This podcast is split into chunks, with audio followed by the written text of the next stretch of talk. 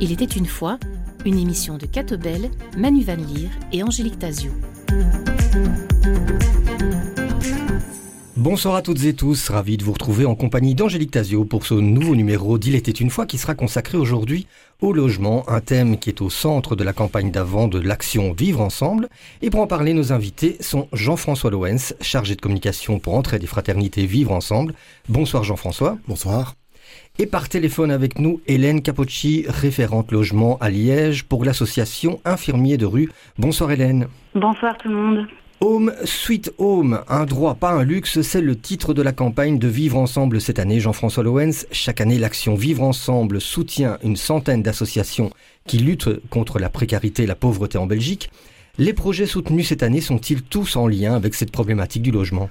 Non, non, euh, il faut être clair dès le début. Effectivement, nous soutenons 110 associations euh, de lutte contre la pauvreté au sens large et chaque année, nous euh, choisissons un thème de campagne pour mettre en lumière une problématique particulière. Par exemple, l'année dernière, c'était l'accès à l'alimentation, le droit à l'alimentation. ce n'est pas encore décidé pour l'année prochaine, mais il y a de fortes chances que ça soit l'accès à la santé. Et pour cette année, c'était le logement parce que c'est une problématique. Je n'ai évidemment pas besoin de vous dire combien elle est, fondamentale et combien euh, la situation de plus en plus grave pour une partie du public euh, de, ce point de vue-là.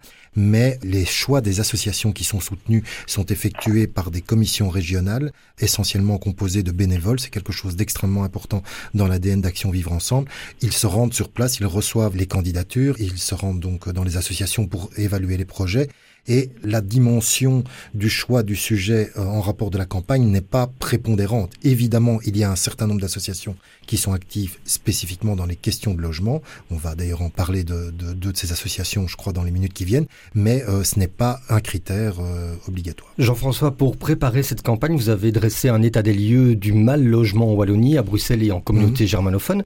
Quelles sont les principales observations qui se dégagent de cette étude Pour être très rapide, la principale conclusion, c'est qu'en fait, rien n'a changé depuis 30 ans qu'Action Vivre Ensemble a mené sa toute première euh, campagne autour du logement on l'a refait il y a 18 ans. Alors évidemment, Action Vivre Ensemble n'a pas prétention à, transformer euh, la Wallonie de fond en comble, euh, mais il y a toute une série d'acteurs de terrain avec lesquels nous, nous travaillons euh, main dans la main, notamment le réseau wallon de lutte contre la pauvreté dont nous sommes membres, ou le Rassemblement wallon pour le droit à l'habitat que nous soutenons financièrement.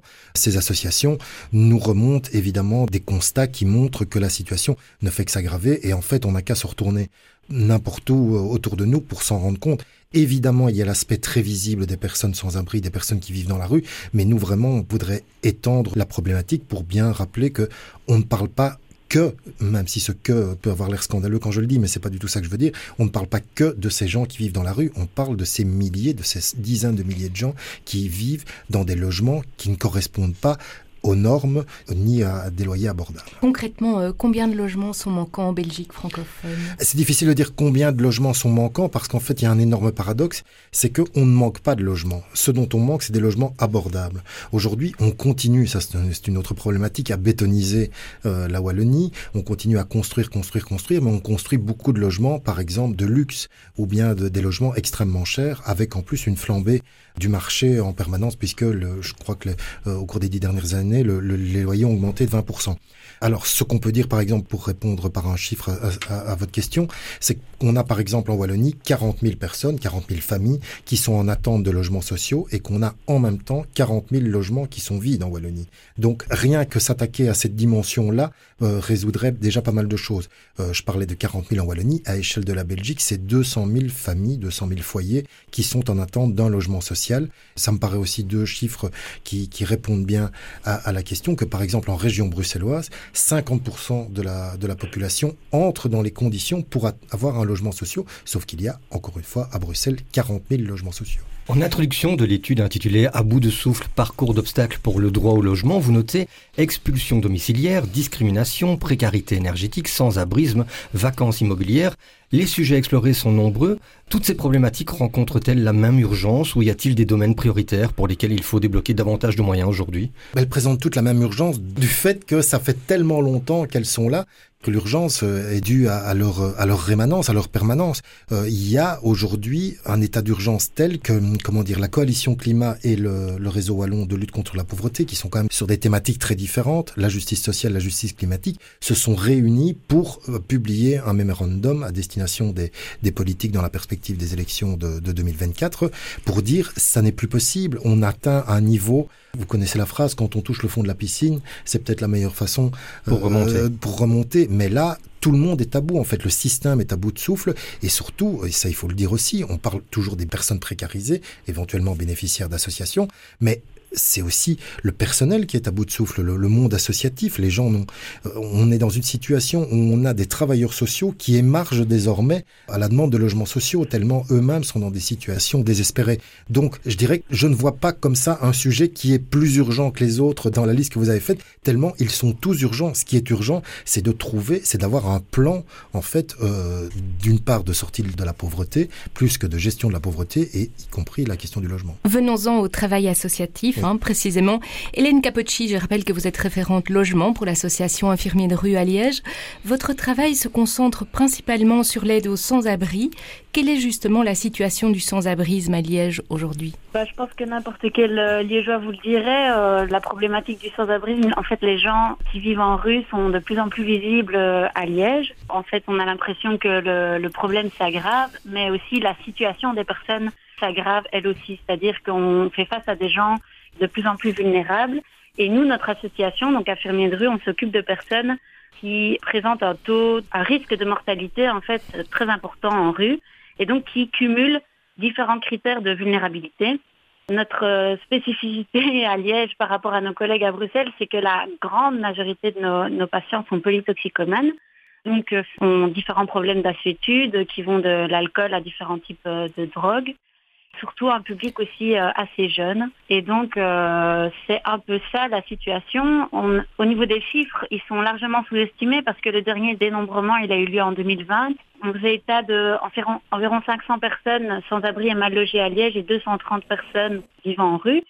Et euh, clairement, depuis tous les événements qu'on connaît euh, depuis 2020, on peut facilement imaginer que, que ces chiffres ont, ont, largement augmenté. Hélène Capocci, pourquoi l'ASB, l'infirmier de rue, accorde-t-elle tellement d'importance au logement? En quoi le fait d'avoir un logement est-il vraiment un moyen de lutter contre la pauvreté et l'exclusion? Au début, l'association euh, avait une approche surtout euh, médicale vis-à-vis -vis, euh, des personnes en rue. Et on s'est vite rendu compte que même l'accompagnement médical, social faisait vite face à des limites, en fait, pour une, réinsertion, pour un rétablissement durable des personnes. En fait, la, solution, ça paraît évident quand on le dit, mais la solution pour lutter contre le sans-abrisme, c'est le logement, ou en tout cas, c'est une étape fondamentale. Et donc, notre objectif, c'est de rendre possible la vie en logement pour, euh, pour les personnes qui le souhaitent. Donc, c'est euh, faire émerger cette possibilité-là pour eux. Et des fois, ça prend déjà euh, fait énormément de temps parce que ces personnes sont tellement éloignées du logement et de la vie, on va dire, euh, normale comme on l'entend vous et moi, que rien que de remettre ça dans leur perspective possible, c'est déjà tout un travail. Quoi. Précisément, Hélène, comment sortez-vous les gens de la rue? J'imagine qu'il y a plusieurs facteurs qui entrent en, en ligne de compte, hein, et pas uniquement le fait de trouver un logement. Absolument. Donc en fait, moi j'ai des collègues qui sont euh, infirmières euh, et euh, assistantes sociales qui sont donc en première ligne et qui vont à la rencontre de ces personnes lors de maraudes, comme on appelle euh, ça. Donc, elles se baladent en ville, elles vont euh, au contact des gens, essayer de nouer une, relation de confiance avec eux. Au départ, souvent avec le prétexte de l'hygiène ou euh, de dépannage, de chaussettes, de mouchoirs, de voilà, aussi voir s'ils présentent des plaies ou s'ils ont des problèmes de santé, voir si on peut les, les aider euh, dans ce sens-là, en les raccrochant au maximum aux services de santé qui existent. Le but n'est vraiment pas de nous substituer à, aux structures euh, médicales existantes. Et puis après, euh, une fois qu'il y a une relation qui est créée, en fait, leur dire que nous, notre objectif, c'est d'aider les personnes à retrouver un logement. Et donc, c'est là que moi, euh, j'interviens, en guillemets, dans le sens où mon travail, c'est de, de, trouver des logements pour ces gens via toutes les possibilités euh, imaginables. C'est-à-dire que, euh, comme euh, tout le monde, je vais sur ImoWeb pour euh, trouver des logements qui soient abordables. Et c'est de plus en plus difficile. Et puis euh, après, il y a toutes les solutions, euh, on va dire publiques ou sociales, donc les agences immobilières sociales, le logement social, mais qui est largement dépassé, comme euh, Jean-François l'a dit tout à l'heure. Hein, euh, les délais d'attente, c'est entre 4 et 8 ans pour un studio, une personne. Donc autant vous dire que ça n'encourage pas spécialement les personnes qu'on accompagne dans ce sens-là, mais on se dit que c'est quand même essentiel de les rendre visibles dans, dans, le, dans les registres. Hélène, et des, des structures euh, modulaires, est-ce que ça peut être une solution pour, une solution en tout cas provisoire pour sortir des gens de la rue? Absolument. Donc ça fait partie de ce qu'on essaye de mettre en place aussi à Liège. En fait, on se rend compte que c'est tellement bouché euh, dans les canaux classiques qu'on essaye de mettre en place euh, ce, ce, projet qui existe déjà à Bruxelles et dans tout un tas d'autres villes et qui présente vraiment des résultats très encourageants. Donc en fait, le but c'est d'utiliser un terrain inoccupé en y plaçant des logements modulaires, comme vous le dites, déplaçables, pour y euh, loger les personnes. Et en fait, on se rend compte que, enfin, on a un partenariat avec un, constructeur qui construit des, euh, des, logements qui sont euh, chaleureux, accueillants, passifs pratiquement au niveau énergétique, confortables même s'ils ne sont pas grands. Et en fait, on se rend compte que ça correspond vraiment aux besoins de certains profils de nos patients et dans lesquels, euh, en fait, ils se sentent beaucoup plus à l'aise que dans un logement, une barre à appartement ou dans un logement en dur euh, avec beaucoup de voisins, etc. Merci Hélène. Le manque de logements disponibles est un véritable casse-tête pour les services sociaux et pour les associations qui œuvrent dans ce domaine. Vous venez d'en témoigner. Pour illustrer cette problématique, je vous propose également un reportage réalisé à l'association Le Goéland à Nivelles. Elle a pour but l'accueil, l'hébergement et l'accompagnement de personnes en difficulté difficultés sociales, en particulier de jeunes femmes avec ou sans enfants. Julie Gillet, directrice pédagogique du Goéland, nous en dit plus. Alors dans un premier temps, on les accueille. Pour nous, c'est un, point essentiel, un point important. Ce sont des personnes qui ont vécu des choses difficiles, un parcours qu'il soit petit ou long, mais des choses euh, compliquées. Donc quand elles arrivent, on prend vraiment un temps pour les accueillir, pour elles se poser, poser leur bagage, même si parfois c'est juste euh, un ou deux sacs. Et puis ensuite, on prend euh, un deuxième temps pour mettre en place un projet, un projet individuel et ou familial. Et dans, ce projet, on va vraiment les, soutenir, les accompagner durant ces neuf mois, parce que c'est neuf mois maximum. Il peut y avoir des prolongations sur certaines conditions, mais on va vraiment les, les accompagner d'un point de vue social et éducatif pour mettre en place leur projet. Donc on fait de l'accueil, de l'hébergement et de l'accompagnement. Donc vous disposez d'une maison d'accueil. Combien de personnes pouvez-vous héberger dans cette maison? Alors nous avons une capacité, depuis peu, mais une capacité actuelle de 29 lits pour femmes majoritairement et pour enfants, toujours accompagnés de leur maman. On a deux sites et donc on a euh, six chambres. À cela viennent s'ajouter deux nouvelles chambres. Action Vivre Ensemble nous aide à aménager ces, ces deux chambres. Et nous avons également quatre studios dans nos structures. Le premier accueil se fait dans une chambre parce que là, nous sommes quand même présents du lundi au samedi. Il y a un accompagnement, un soutien plus intensif. Et quand le projet le permet et quand des studios sont disponibles, on propose à la famille de terminer l'hébergement, de passer vers ce studio. Pour nous, c'est vraiment un tremplin vers le logement autonome qui les attend. Certaines personnes peuvent rester un mois, deux mois parce qu'elles ont, et heureusement pour elles, une attribution de logement social, par exemple. D'autres ne vont rester que 3-4 semaines parce qu'elles ne vont pas se retrouver dans le projet, dans, dans le règlement, dans ce que la SBL peut leur proposer. Elles vont pas, on ne va, pas se retrouver. Certaines personnes sont en grande errance aussi depuis euh, peut-être parfois toute leur vie. Et donc voilà, on ne va pas pouvoir répondre à leurs attentes. Donc parfois les séjours sont très courts pour certaines raisons, mais les séjours peuvent être aussi très longs très long, on parlait de 9 mois, on peut prolonger l'hébergement de maximum encore 9 mois supplémentaires, sous certaines conditions, comme je le disais. Pourquoi? Parce que parfois les personnes sont très bien mises pour l'attente d'un logement social. Ils sont peut-être euh, premier, deuxième, troisième, et on se dit que ben, ce serait dommage d'arrêter l'hébergement, autant poursuivre, continuer à les soutenir, à, les préparer à, ce logement autonome qui les attend et, de permettre voilà, de pouvoir sortir euh, de, l'institution avec euh, un nouveau et beau projet de vie et, un toit. Après l'hébergement temporaire, comment s'organise la recherche d'un logement? Alors, ça se fait assez vite, que ce soit le logement privé ou que ce soit le logement, on va dire, euh, social. Le logement via l'agence immobilière sociale. L'assistante sociale va assez vite mettre en place des rendez-vous avec la personne hébergée pour travailler donc ce projet de recherche logement. C'est quelque chose de très compliqué. Compliqué parce que en général, les personnes ont un revenu, comme vous savez, donc un revenu du, CPS, un revenu euh, de, la mutuelle, allocation de chômage, certaines travaillent, mais ça reste quand même euh, plus rare. Et donc le revenu qu'elles perçoivent avec euh, famille à charge, si on regarde, c'est plus ou moins 1700 euros. 1700 euros, en sachant qu'en Brabant Wallon, ben, les loyers sont très élevés.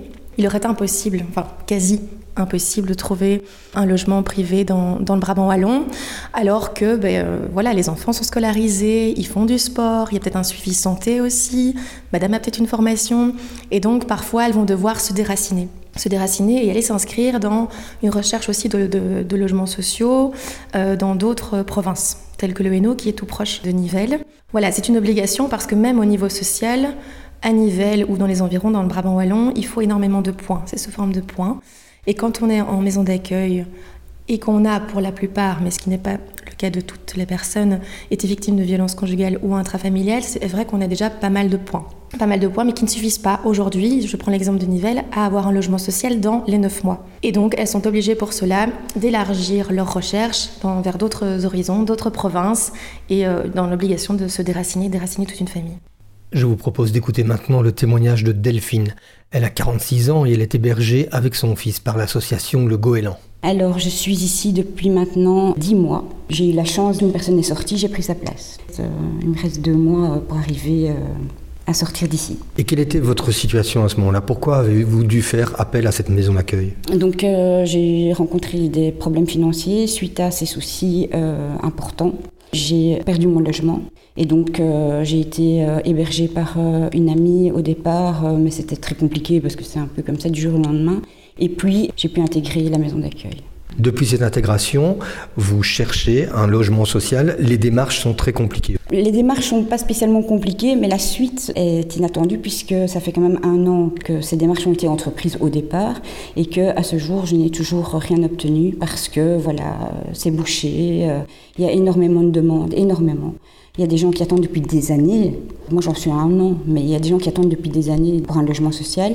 Et dans le privé, euh, c'est très compliqué quand on est une maman seule avec un enfant. Euh, les propriétaires sont frileux et euh, préfèrent évidemment donner la priorité à des couples qui ont du revenu ou c'est pas simple. Et en plus, le secteur du logement étant ce qu'il est actuellement bloqué, ils ont énormément de demandes, donc que l'embarras du choix, donc je suis jamais une priorité. De quelle aide et de quel accompagnement euh, avez-vous bénéficié de la part de l'association de Goéland Alors, le Goéland, ça a été la seule euh, association à m'être venue réellement en aide, je veux dire, dans le concret et au jour le jour. Et à ce jour, c'est toujours le cas. Si je n'avais pas euh, pu avoir la chance d'intégrer la Goélette, sincèrement, je ne sais pas où je serais aujourd'hui des situations bien pires que les miennes, on en connaît. Il y a des exemples de femmes qui se retrouvent vraiment dehors avec euh, des enfants qui sont placés, des choses catastrophiques. Et grâce à la goélette et à leur aide précieuse, à tout niveau, que ce soit administratif, personnel, à tout niveau, ils sont là tous les jours sur le terrain. Ils font face avec nous aux difficultés de la situation qu'on vit. Et collectivement, ça fait du bien de pouvoir rassembler ses forces et d'affronter euh, ce qu'on a affronté. Delphine, les prochains mois, les prochaines années, vous les envisagez comment? J'ai toujours l'espoir, évidemment, hein, heureusement d'ailleurs, que la situation se débloque quelque part. Puisque évidemment, j'ai multiplié les pistes possibles pour essayer de retrouver euh, un logement, qui est la base euh, pour tout le reste. J'ai toujours l'espoir de, trouver d'une façon ou d'une autre, que ce soit dans le privé ou euh, dans les logements publics, mais c'est le gros point d'interrogation. Je ne sais pas du tout où je serai dans trois mois en fait. Aucune idée.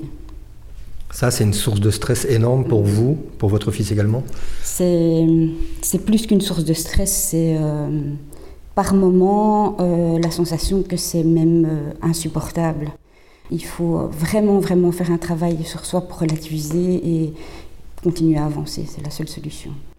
Jean-François Loens, dans ce reportage, Delphine pointe la méfiance des propriétaires privés mmh. qui préfèrent louer à un couple avec des revenus plutôt qu'à une personne avec un revenu d'intégration, par exemple. Quand on voit que la pauvreté touche une personne sur cinq en Belgique, ça veut donc dire que ces difficultés viennent s'ajouter à d'autres formes d'injustice sociale, comme l'accès aux soins, à l'alimentation ou encore au coût des énergies, par exemple? Oh Oui, oui, euh, c'est clair. Vous parlez là de la question des, des, loyers. Effectivement, la base du problème, et on le voit particulièrement dans le cas des familles monoparentales, dont la plupart sont pour chef de, de, de famille une femme, on sait bien qu'aujourd'hui c'est devenu impossible quasiment de, de louer un bien avec un seul salaire. Donc on a là aujourd'hui presque je dirais une majorité de la population qui se retrouve dans l'impossibilité de louer un bien. Alors quand on ajoute à ça, vous parliez des, de l'accumulation des, des discriminations, évidemment quand en plus on est une femme, qu'éventuellement on pourrait avoir des, des propriétaires qui se disent Une femme, elle va pas, elle va pas pouvoir réparer le bien, etc. Elle a des enfants, donc ça va faire des dégâts. Tout ça, ça s'accumule et, et en fait, ce qu'il y a là derrière aussi, derrière ces discriminations, c'est pas volontaire évidemment, mais c'est une, une inadéquation entre l'offre et la situation démographique d'aujourd'hui. Aujourd'hui, on a une majorité de gens qui sont des familles monoparentales. C'était pas le cas quand on a créé les logements sociaux dans les années 50, 60, 70. Et les habitats, par exemple, ne correspondent même plus à cette donne-là. Hélène Capocci, quelle aide avec infirmière de rue pouvez-vous apporter aux personnes qui sont en situation d'attente d'un logement? Bah, En fait, on les aide pour tout ce qui est démarche euh, administrative au-delà de la recherche de logement même. Donc, en fait, vous pouvez facilement imaginer qu'une personne qui vit à la rue depuis plusieurs années est complètement largués pour tout ce qui est démarche, papier, etc. Souvent, ça leur donne euh, de l'efficace.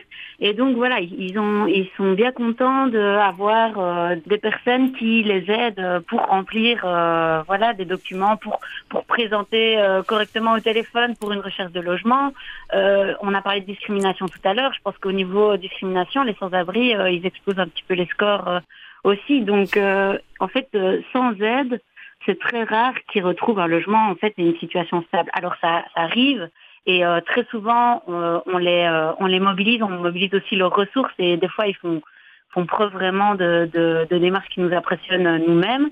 Le but n'est pas du tout de les assister à 100%, mais de, de les rendre actifs aussi et responsables vis-à-vis -vis de cette question de logement mais une aide est, souvent euh, essentielle. Quoi. Vous parlez d'aide. Quelle aide euh, obtenez-vous de la part des autorités, qu'elles soient euh, les autorités de la ville, de la province ou fédérale? Alors, on a des financements, mais qui sont pas structurels. En tout cas, pour notre antenne à Liège, on n'a pas de financement structurel de la part de la ville, euh, la région wallonne. Ici, on, vient euh, d'obtenir un financement pour un appel à projet. Donc, encore une fois, c'est génial parce que ça va ouvrir des possibilités, notamment sur la question du logement modulaire, bien qu'il nous manque encore un terrain, mais bon, voilà, on a de bons espoirs mais euh, c'est quand même des logiques de court terme. Donc en fait, euh, alors que nous, notre objectif c'est de réinsérer les personnes à long terme et de de travailler au, à leur rythme aussi, parce qu'en fait, on se rend compte que si on leur met la pression, ben, euh, le lien, il, ne prend pas et donc ça ne fonctionne pas. Donc on a besoin de perspectives de long terme, mais en fait, on est toujours dans l'urgence en se disant, on trouvera bien des, des solutions de financement, euh, mais, euh, mais en soi, c'est une posture de confiance, parce qu'en soi, on n'a aucune garantie à long terme. L'étude de Vivre ensemble pointe la situation plus délicate des femmes hein, qui connaissent la précarité, notamment les mamans solo. Hélène Capocci, c'est quelque chose que vous observez également sur le terrain? Alors euh, oui, mais en fait, on se rend compte que les femmes, elles sont beaucoup moins visibles que les hommes en rue et elles ont bien raison parce qu'elles sont exposées à plus de risques, notamment de violences et de violences sexuelles. Donc en fait, on se rend compte que les femmes, elles se débrouillent pour euh, se mettre à l'abri, même si c'est quand même un abri qui euh, demande une contrepartie euh, sexuelle, bien souvent. La prostitution est une problématique hyper présente chez les femmes sans abri. Mais donc la majorité des personnes dont on s'occupe sont des hommes et des hommes isolés. Voilà, mais quand j'entends parler du témoignage de, de la maman solo, etc., évidemment que c'est une urgence, mais en fait, on se rend compte que la situation est telle qu'on fait face à une vraie lutte des places des pauvres euh, pour avoir droit à un logement, qui est, je rappelle, un droit constitutionnel en Belgique. Donc euh, c'est vraiment en fait euh, c'est vraiment hyper interpellant et je me demande comment ça se fait qu'il n'y a pas plus de d'action publique pour répondre à ces problèmes-là parce que à partir du moment où on doit choisir, euh, où on se dit ah oui non c'est mieux euh, une maman euh, solo qu'un gars qui est à la rue depuis dix ans.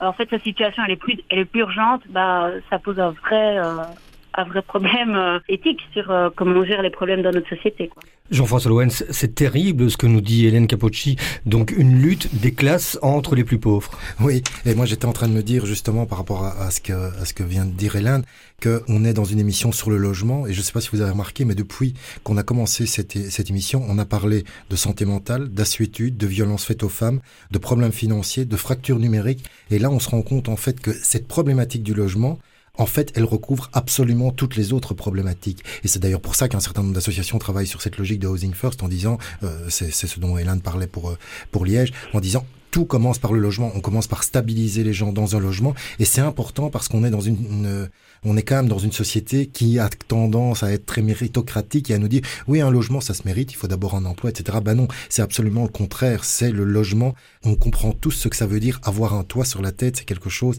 qui nous rassure absolument tous. Et donc effectivement, comme vous l'avez dit, cette lutte des classes, de la lutte des places ou la lutte des places, la lutte des classes, je sais pas comment il faut le dire, c'est quelque chose d'absolument effrayant parce qu'on crée de la compétition entre des gens qui sont déjà victimes de la grande compétition. Jean-François Loens, comment agir pour sensibiliser davantage nos autorités à ces problèmes du logement et puis aussi l'ensemble de la population? Bah, Il y a un certain nombre de mesures qui doivent être prises. Euh, on le disait tout à l'heure en, urgence, il faudrait absolument remettre sur la table très vite l'encadrement des loyers. Ça existe de manière indicative en région wallonne comme en région bruxelloise. Il faudrait rendre ça contraignant, non pas pour faire de la nationalisation ou priver les gens de leur propriété privée, au contraire, pour faire de la régulation objective. Euh, il faut aussi mettre très vite en place une chasse aux logements vides. Il faut créer de nouveaux, de nouveaux logements, mais justement sans se dire qu'il faudrait dégager des moyens délirants pour créer de nouveaux logements sociaux. Simplement, comme je disais tout à l'heure, si on fait la chasse aux logements vides, et ça commence, je vous avais vu sans doute que la région bruxelloise vient de faire condamner un propriétaire avec astreinte parce qu'il ne mettait pas son logement à, disposition. Donc il y a une réaction politique, mais qui est encore euh, timide. Ça, c'est pour le volet politique. Après, on peut évidemment nous aider financièrement en aidant indirectement ou directement euh, les 110 associations de lutte contre la pauvreté qui ont été choisies cette année, dont les projets ont été choisis cette année, euh, qu'on peut aider évidemment directement par les biais traditionnels des dons sur notre site. Le site avant.vivre-ensemble.be est spécialement dédié à la campagne d'avant.